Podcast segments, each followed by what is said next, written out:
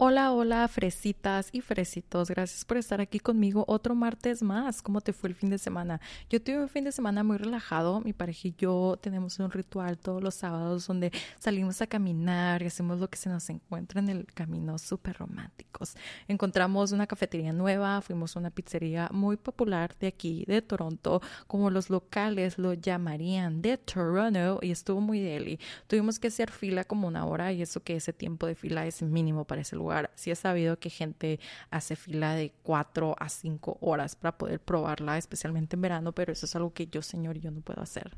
Ayer domingo fue súper, súper relax. Vimos el Super Bowl aquí en el DEPA. Arriba Taylor Swift.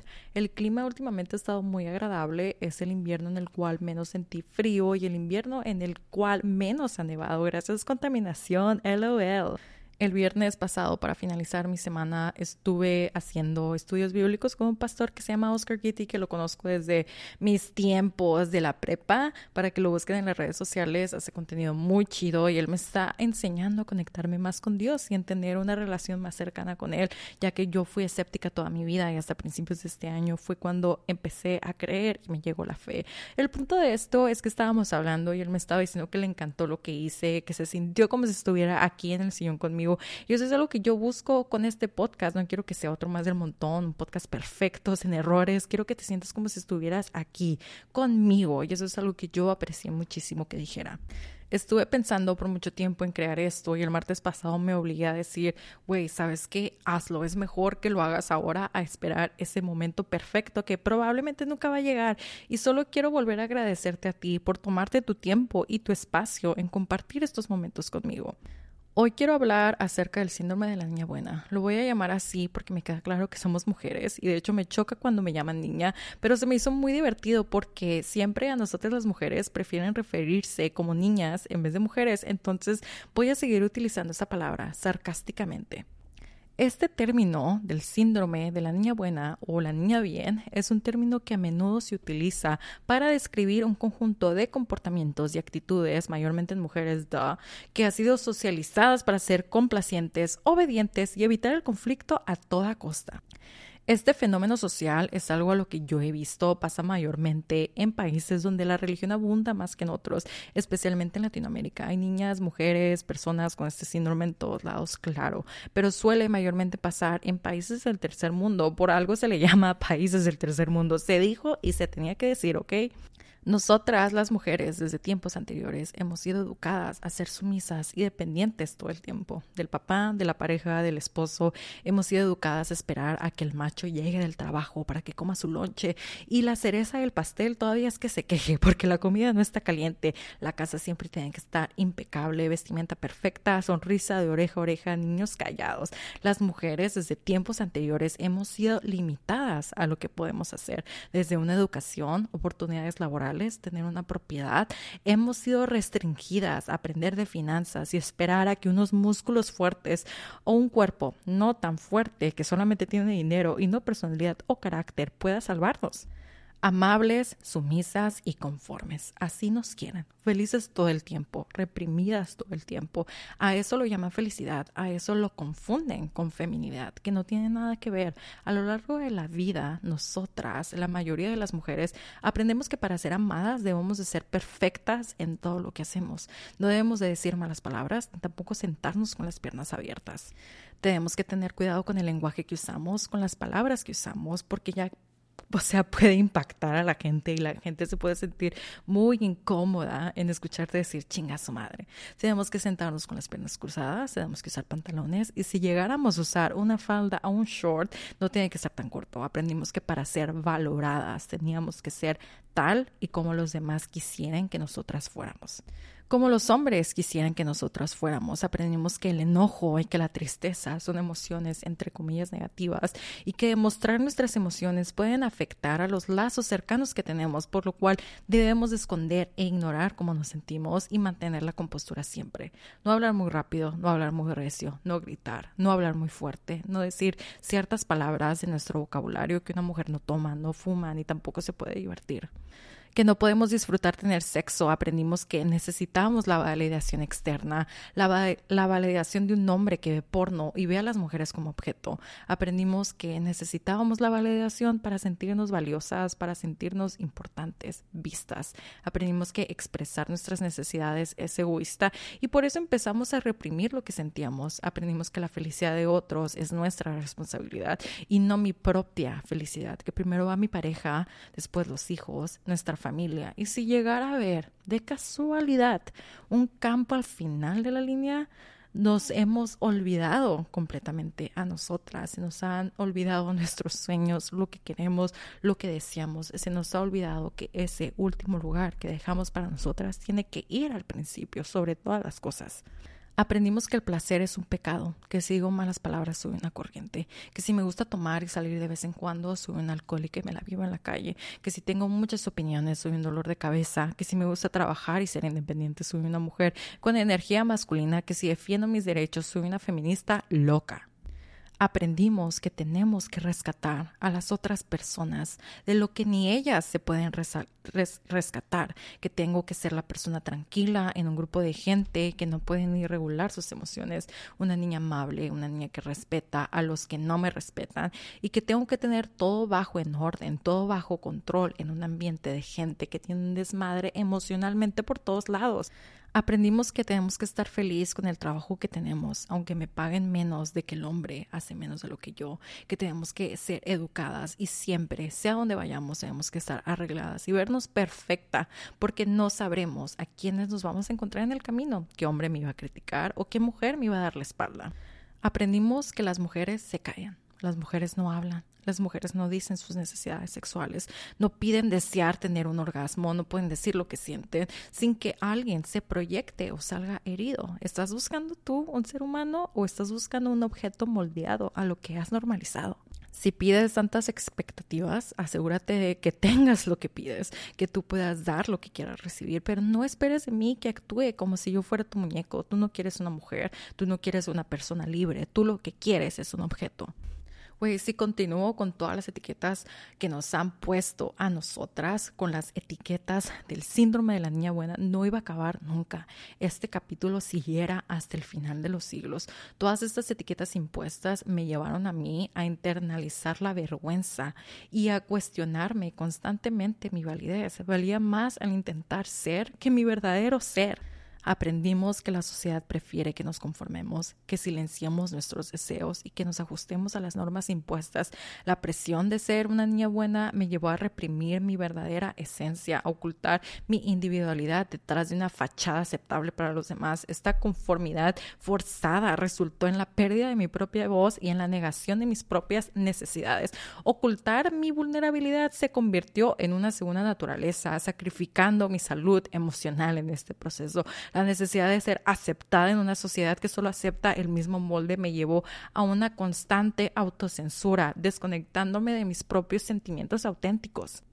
Mi novio dice, mi pareja dice que hay personas sin valores, pero él reconoce que hay muchos más hombres sin valores que mujeres. Él reconoce que los hombres son los que han dominado el mundo, los que han ocasionado guerras. Y como él es un hombre de valores y de buena ética, no se proyecta como muchos en los comentarios de Facebook a decir lo que las mujeres no han pasado. Al contrario, él escucha y él me ayuda a defender mis derechos. Han habido muchísimas ocasiones en las que él me dice, güey, yo no pudiera ser mujer, no sé cómo le siempre que vemos a dónde viajar, siempre se preocupa de cómo yo me pudiera sentir en ese espacio nuevo. Y eso es lo bonito de tener un hombre con ojos diferentes, con crianzas diferentes, que saben la lucha interna que cada mujer tiene y que solo por el simple hecho de ser mujer, él sabe todo lo que nosotras tenemos que soportar. Un hombre sin valores siempre buscará cómo defenderse, cómo pelear, cómo proyectarse. Un hombre con valores no te va a quitar tu spotlight, no te quita tu poder de expresión. Claro que los hombres han pasado por mucho de la misma manera, han sido criados a muchos de ellos en reprimirse, en callarse, en no llorar, en ser el proveedor solamente, pero solo aquellas personas, solo aquellos hombres que tienen valores y éticas no se comparan y abrazan lo que cada persona está pasando. Esa es la gran diferencia. Esto ha sido su regalo de su buena crianza, de su buena ética, mas sin embargo no todas las personas, no todos los hombres, ni todas las mujeres tienen ese legado de una buena crianza y de respeto. Mi novio es feminista, yo soy feminista y me llamo feminista loca, mas sin embargo mi novio lo llaman defensor de equidad por el simple hecho de que tiene dos pelotas ahí, o sea, por el simple hecho se guarda más respeto a un hombre por lo que llevan los pantalones, pero yo soy mujer y yo estoy loca y me llaman loca. Y la verdad es que abrazo con orgullo ese término ser llamada loca por buscar igualdad solo demuestra la profundidad de la misoginia arraigada en la sociedad. Lo siento que te haga sentir incómoda la cruda realidad de las cosas. Dicen que no pintan murales porque es arte, pero le pegan a la pared cuando no pueden manejar una simple emoción. Dicen que no pintan los murales, pero son las mismas personas que aplauden la violencia hacia los toros en sus corridas, hacen graffiti y hacen pipí en los árboles, pinches cochinos. A lo que voy, el mundo está lleno de expectativas opresivas, tenga la edad que tengas. Descubrí que ser aceptada significa conformarse con un molde predefinido, donde la perfección es una carga constante. Cada paso que doy, cada palabra que pronuncio, parece estar bajo el escrutinio implacable de una sociedad que exige conformidad, que exige no ser tú, que exige que seas una imagen con la cual la gente está cómoda en ver, que exige que digas las palabras con la cual la gente está cómoda en escuchar. Expresar mi sexualidad es motivo de juicio y desaprobación. Si me permito disfrutar el sexo, de repente me convierto en una zorra, una etiqueta que se adhiere como una estima, un recordatorio constante de que mi libertad es amenazadora para los estándares de la sociedad. Algo que golpeó crudamente mi realidad es que cuando yo tenía 18 años, yo tenía un novio con el cual empecé mi vida sexual. Güey, no es algo del otro mundo, o sea, no somos monjas para no hablar del sexo. Ya es 2024, baby, o sea, ya estamos muy grandes para no hacerlo. Esta persona me llamó puta porque yo disfrutaba el placer que mi pareja a la cual yo confiaba para dar ese paso en experimentar me daba. ¿Cómo él pudiera disfrutar el placer y yo no? ¿Cómo él pudiera tener un orgasmo y yo no? O sea, solo estoy aquí, güey, solo está mi cuerpo aquí para que me uses. O sea, tengo que ser tu objeto, tu muñeco, te tengo que dar lo que pidas y yo no sentir nada. ¿Cuál es el punto de tener relaciones sexuales si no busco mi placer y solo estoy tratando de que me uses? Familiares conmigo anteriormente me han regañado por, por usar prendas cortas, como lo son las faldas o los shorts. Date a respetar, dicen, pero una persona, una mujer, un hombre no se debe dar a respetar. La otra persona te tiene que respetar solo por el simple hecho de que existes. No entiendo a quién se le ocurrió decir este término, date respetar. Ha sido tan normalizado a las mujeres de hoy en día que piensan que está bien decírselo a otras. Y güey, tu macho qué? O sea, tu macho sin valores, ¿dónde está? ¿Qué le vas a decir a él? La noción de que mi elección de vestimenta puede afectar mi nivel de respeto es profundamente problemática. Es algo que todavía me cuesta creer que en el 2024 exista que gente que piensa que tanto respeto mereces, entre comillas, dependiendo de lo que tu cuerpo, tu avatar usa o no. ¿Y saben por qué? Porque esa gente que sexualiza lo que vistes no te ve como un ser humano, no te ve como una mujer, te ven como un objeto, como de tu propiedad. Por eso hay muchos vatos que se enojan con su mujer si ella usa un vestido corto, pero ahí están bien viendo mujeres bailar en el TikTok o sorreándolas, porque los hombres sin valores solo nos ven como propiedad, como un objeto más, como un premio más. En lugar de responsabilizar a la víctima, deberíamos de responsabilizar a tu macho. Deberíamos de centrarnos en la importancia de la autonomía individual y el respeto mutuo. La idea de que mi cuerpo y mi forma de vestir sean usados como justificación para y el respeto refleja una mentalidad que perpetúa la cultura de la culpabilización. Culpabilidad, ay no sé cómo se pronuncia, XD. Pero pues aquí vamos, ¿no? Aquí vamos, sin poder pronunciar palabras, pero haciendo todo un pinche podcast. En lugar de responsabilizar a la mujer, educa a tu hijo. En lugar de enseñar a que las mujeres deben ajustarse a las expectativas arcaicas, debemos de enseñar a los hombres a respetar las decisiones y la autonomía de las mujeres.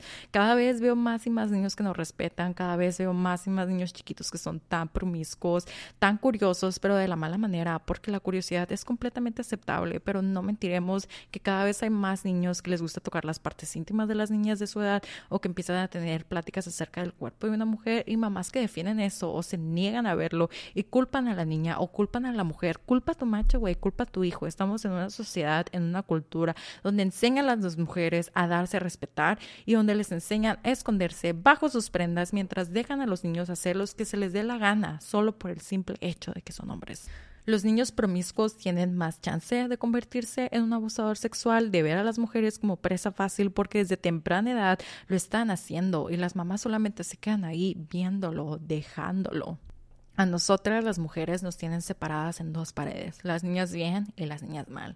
Y nos siguen llamando niñas y les gustan las niñas porque una niña no tiene la mente, la madurez y la voz que una mujer adulta tiene. Les da miedo una mujer con cerebro, una mujer pensante, una mujer fuerte. Quieren a alguien para ellos débil, alguien débil, alguien sumisa, alguien de temprana edad. Un hombre inteligente busca una mujer inteligente y un hombre tonto busca una mujer sumisa. Prefieren casarse con tu imagen, con tu edad corta, con lo que reprime que aparenta ser, que con tus pensamientos, tu libertad de expresión, tu voz, tu personalidad, tu carácter, lo que te hace ser tú.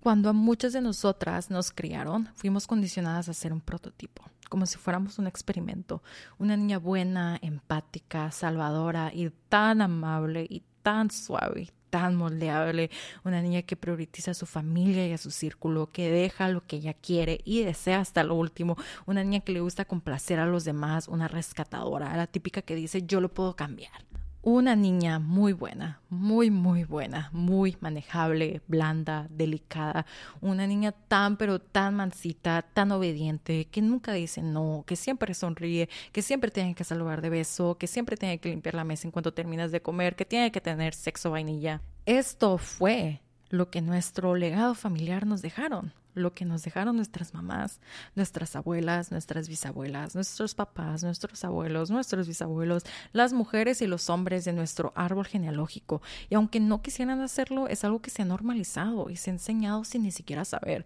Como cuando ves al cielo y sabes que es azul nomás porque sí. Y no solo es un legado familiar, sino es lo que se ha visto en nuestra sociedad, en nuestra cultura, en nuestro país machista, misógino y sexista. Es lo que es y si te duele aceptarlo, pues eres tú, no soy yo, güey, la cruda realidad de las cosas. Nos dejaron un patrón peligroso emocional, una desaprobación normalizada que inclusive las mujeres lo siguen enseñando a las niñas de hoy en día sin ni siquiera darse cuenta. Cuando nosotras éramos niñas, éramos recompensadas cuando éramos dóciles, cuando éramos calladas y cuando éramos dulces. Y tan amables y tan suaves, éramos como la plastilina, fácil de moldear, fácil de mover, fácil de cambiar. Crecimos en un sistema opresor, en un sistema machista, en una sociedad donde muchos hombres y muchas mujeres no tienen valores. Si un hombre en una noche tiene un one night stand, es aplaudido. A huevo, campeón, ya chingaste. Pero si una mujer tiene una one night stand, es un pecado. Te, te etiquetan automáticamente como zorra. Literal, te ven como si fueras un objeto. Oh, ya está usada. Escondes a tu mujer de lo que le aplaudes a tu hombre. Yo creo que a muchos de nosotros nos trataron de inculcar buenas buenos valores de la forma más equivocada posible. Sé que muchas familias no lo hacen necesariamente para reprimirte, es algo que se ha normalizado tristemente en la cultura, mas sin embargo, al intentar inculcarnos esto para las generaciones más viejas, son entre comillas buenos valores, nos hacían adentrarnos más en un sistema machista y nos hicieron impelernos a esta normalización. Teníamos que jugar a las Barbies y no ensuciarnos mientras nuestros hermanos y primos podían hacerlo y podían ensuciarse y hacerse pendejos ahí en la tierra. Teníamos que jugar con juguetes de cocina, de limpieza, que las niñas tienen que tomar clases de danza, de baile, de canto, en vez de jugar un deporte, en vez de defenderse. Y no está mal, solamente es un ejemplo antes de que me funen, ¿ok? Todas estas características a nosotras, las mujeres, fuimos condicionadas a hacer. Fuimos condicionadas de una manera que solo al ser tan dócil y tan suave nos hacían sentir valiosas, material de buena mujer. De hecho, cuando éramos así, cuando éramos calladas y cuando éramos dóciles y suaves y perfectas, recibíamos mucha validación de nuestros padres, de nuestra familia, de nuestro entorno alrededor, de la cultura. Desde la infancia nos enseñaron que estas cualidades, entre comillas, positivas, eran las deseables y la sociedad reforzaba esta idea. La niña buena, que es una persona femenina, cuando no tiene nada que ver con la feminidad, con reprimirte, o sea, tápate un ojo, tápate el otro y nada que ver. La niña buena se percibía como alguien que encajaba en las expectativas tradicionales y esta conformidad se recompensaba con validación extrema, con la validación de la familia de los hombres. Nos querían solo si nos comportábamos en la forma en las que ellos querían.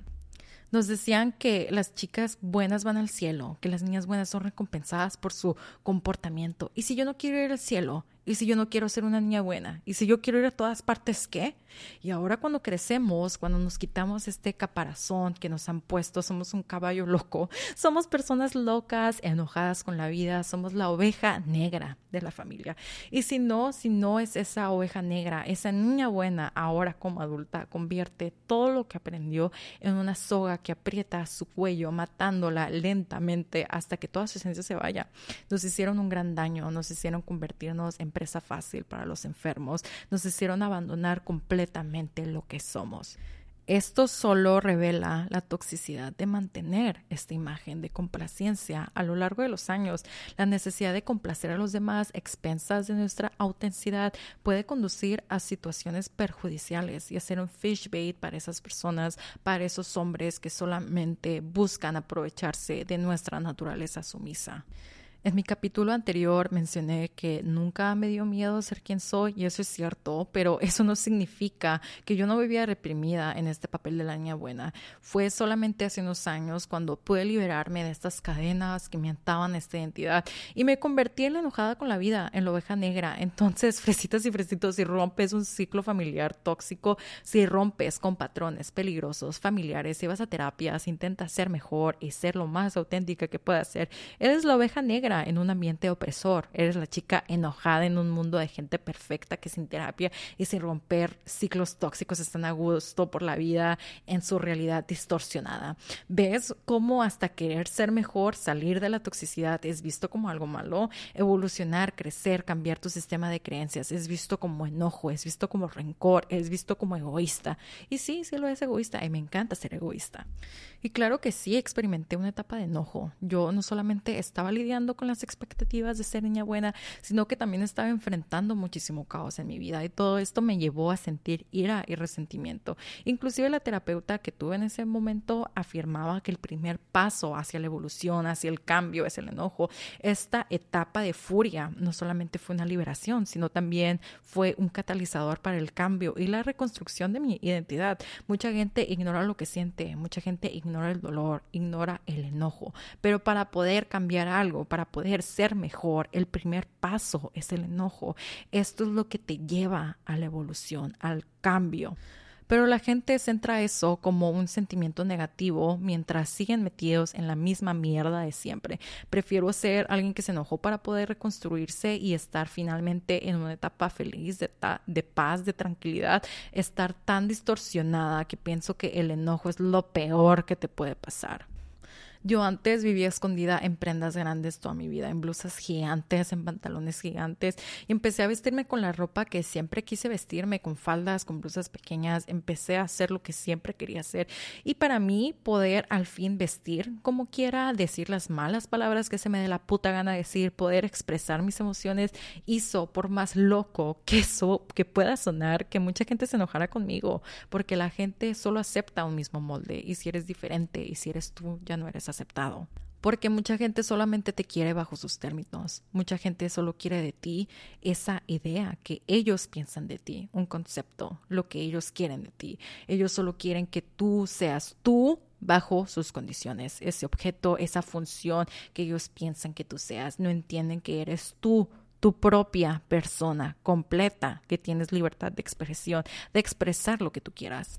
Los hombres sin valores quieren una trophy wife, una esposa trofeo, una esposa que, aunque tenga cinco mil hijos y un trabajo, siempre esté arreglada, bien vestida, con una sonrisa, que cada vez que el hombre llega a comer, la comida esté lista, caliente y sobre todo que no tenga ningún error, que la casa esté completamente limpia, sin ninguna gota derramada de agua en el suelo, una mujer que no se queje de las tareas del hogar, ni de lo desgastante que es cuidar a los hijos, que ni se le ocurra decir, expresar cómo se sienta, porque el macho se proyecta y cambia los papeles.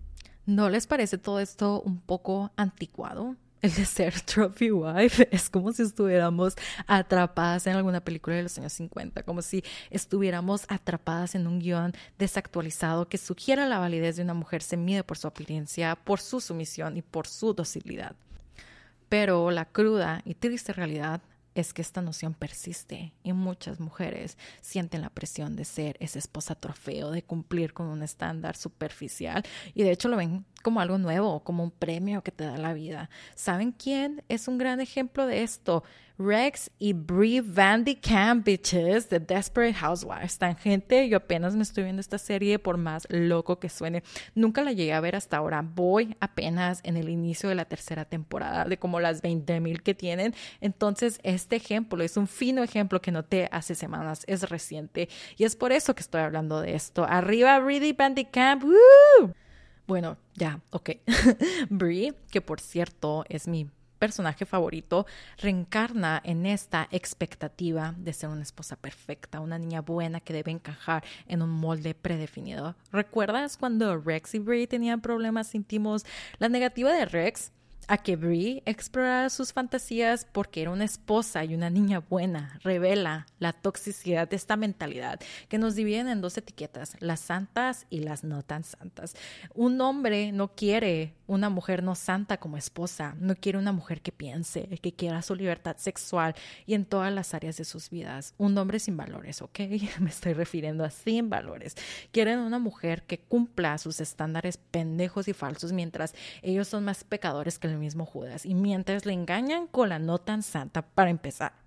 Quieren una mujer que solo le guste la posición del misionario mientras ven el porno más pinches raros que puedan encontrar. Apréndanse a lavar el trasero primero, diría mi mamá. Volviendo al tema, Brie quedó atrapada en un papel restrictivo donde inclusive en la, intimidad se esperaba que mantuviera la fachada de la niña buena. Imaginen solamente la frustración y la limitación que debe sentirse al estar casada con alguien que ve a su pareja como un ideal intocable, como un objeto más, como un muñeco más del mundo Otro ejemplo es la película Don't Worry Darling. Si no la han visto y no quieren saber muy bien de qué se trata, avancen un poco porque voy a dar spoilers. Les estoy dando un warning de una vez porque hablaré de esta película como si ya lo hubieran visto, entonces no me funen. Florence desafía las expectativas tradicionales de la niña buena desde el principio. Su personaje cuestiona activamente los roles de género y las desafía o sea, desafía las normas establecidas a lo largo de la película. Desde el momento que ella supo que algo estaba mal en ese mundo imaginario,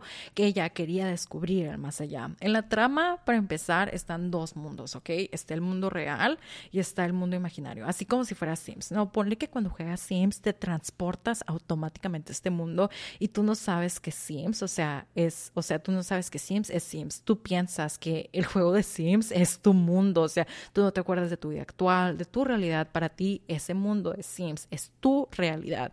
Y los hombres en el mundo real tratan de secuestrar a sus esposas, de mentirles para conectarlas a este mundo imaginario de Sims, ¿no? Algunas de ellas lo sabían, pero muchas de estas esposas no tenían ni la más remota idea. Ellas vivían en ese mundo de Sims pensando que era su realidad, pensando que era la verdad de las cosas.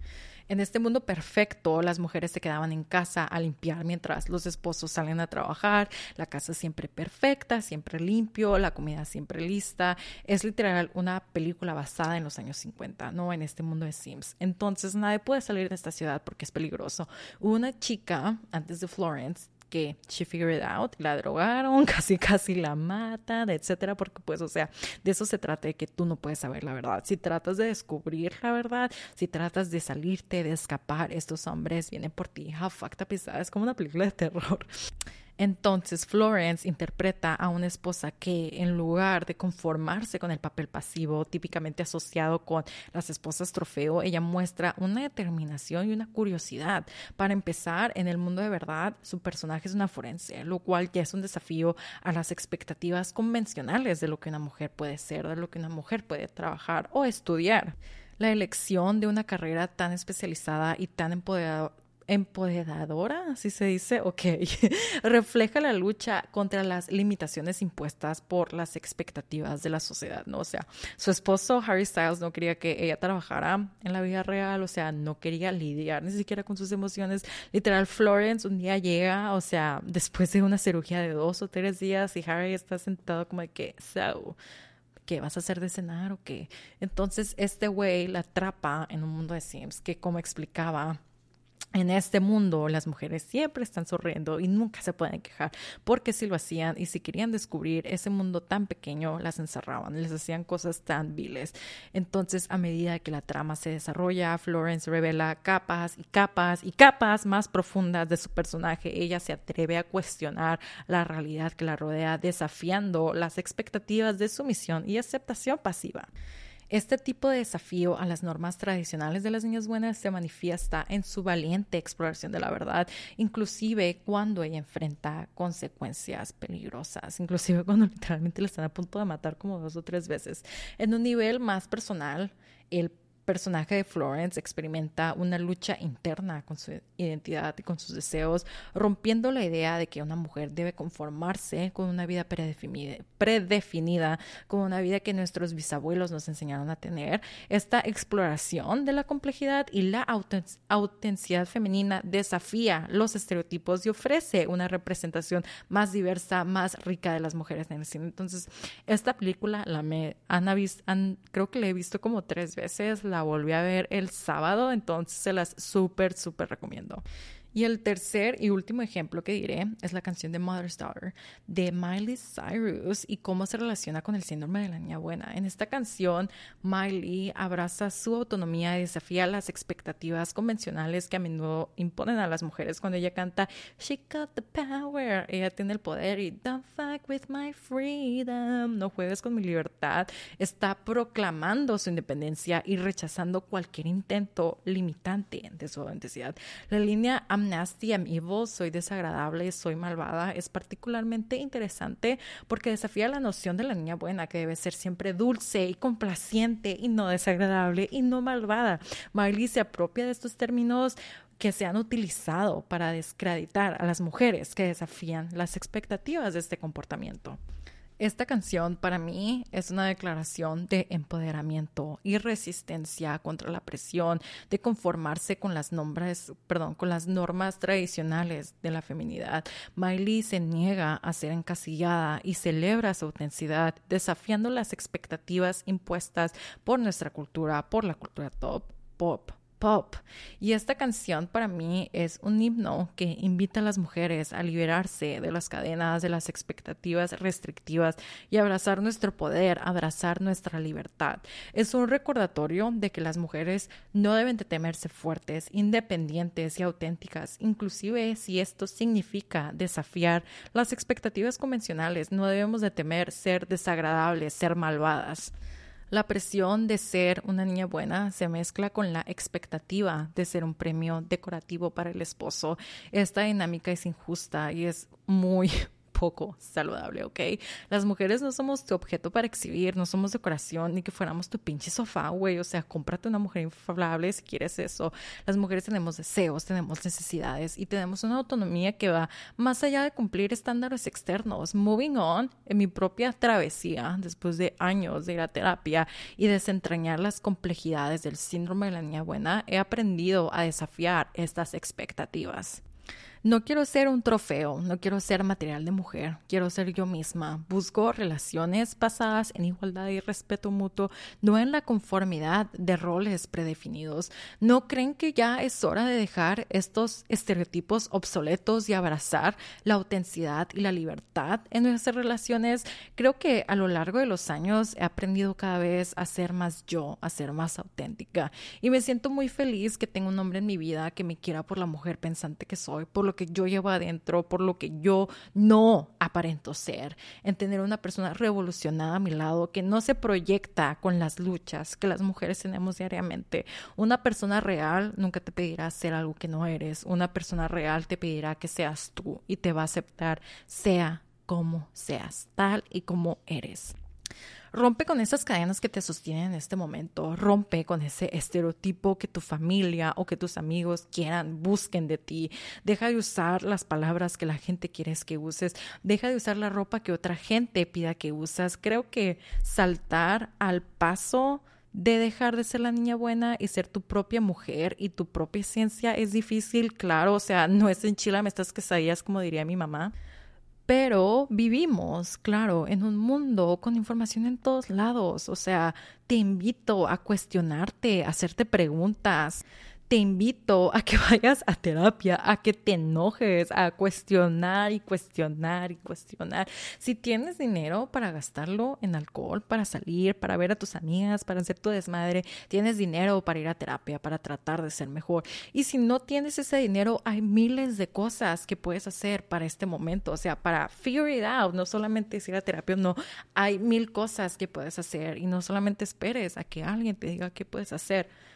Recuerda que el enojo es el primer paso del cambio. No se puede cambiar y no se puede sanar de algo que te niegas a sentir, el enojo que te niegas a sentir, el dolor que te niegas a sentir. Esto no es para odiar a los hombres, para nada, sino para hablar de cómo la gente, o sea, cómo los pocos valores de mucha gente puede llegar a escondernos bajo un mantel de opresión, porque sucks to porque aunque no lo quieras escuchar y aunque pelees, es algo que está afectando a muchas mujeres, e inclusive a los hombres. Yo creo que un hombre que sabe bien la persona que es no le debe de molestar cuando una mujer dice sus opiniones, por más loco que suene, eso también ha sido un factor por lo cual los hombres han sido afectados, pero the funny part es que somos adultos y todos los días tenemos la elección de aprender más, de querer ser más, de evolucionar o de seguir durmiendo en la ignorancia. Figure it out, tú solo sabes si quieres seguir dormida en la ignorancia o si quieres hacer algo al, respecto y cambiar. Cada día es una oportunidad para aprender algo nuevo, para ser mejor en estas áreas que queremos evolucionar. Yo no soy una terapeuta para decirte qué hacer y de hecho ni siquiera las terapeutas o las psicólogas te dicen qué hacer, te dan herramientas para que te empieces a cuestionar. Cuestiónate, enójate, cambia, sé mejor por la niña que fuiste, por la mujer que quisiste ser, por la niña interior que tenemos adentro, sana, pero sana bien y sana bonito y con gente a tu alrededor que te ama y te acepta tal y como eres y no te ve bajo estas etiquetas de niña santa, de niña no tan santa, de niña bien o de niña no bien. Gracias por compartir otro espacio conmigo, te quiero mucho, fresita o sea lo que seas, él, ella, ellos, te quiero mucho. Y te mando muchísimos besitos en la frente. Nos vemos en el próximo capítulo. Bye.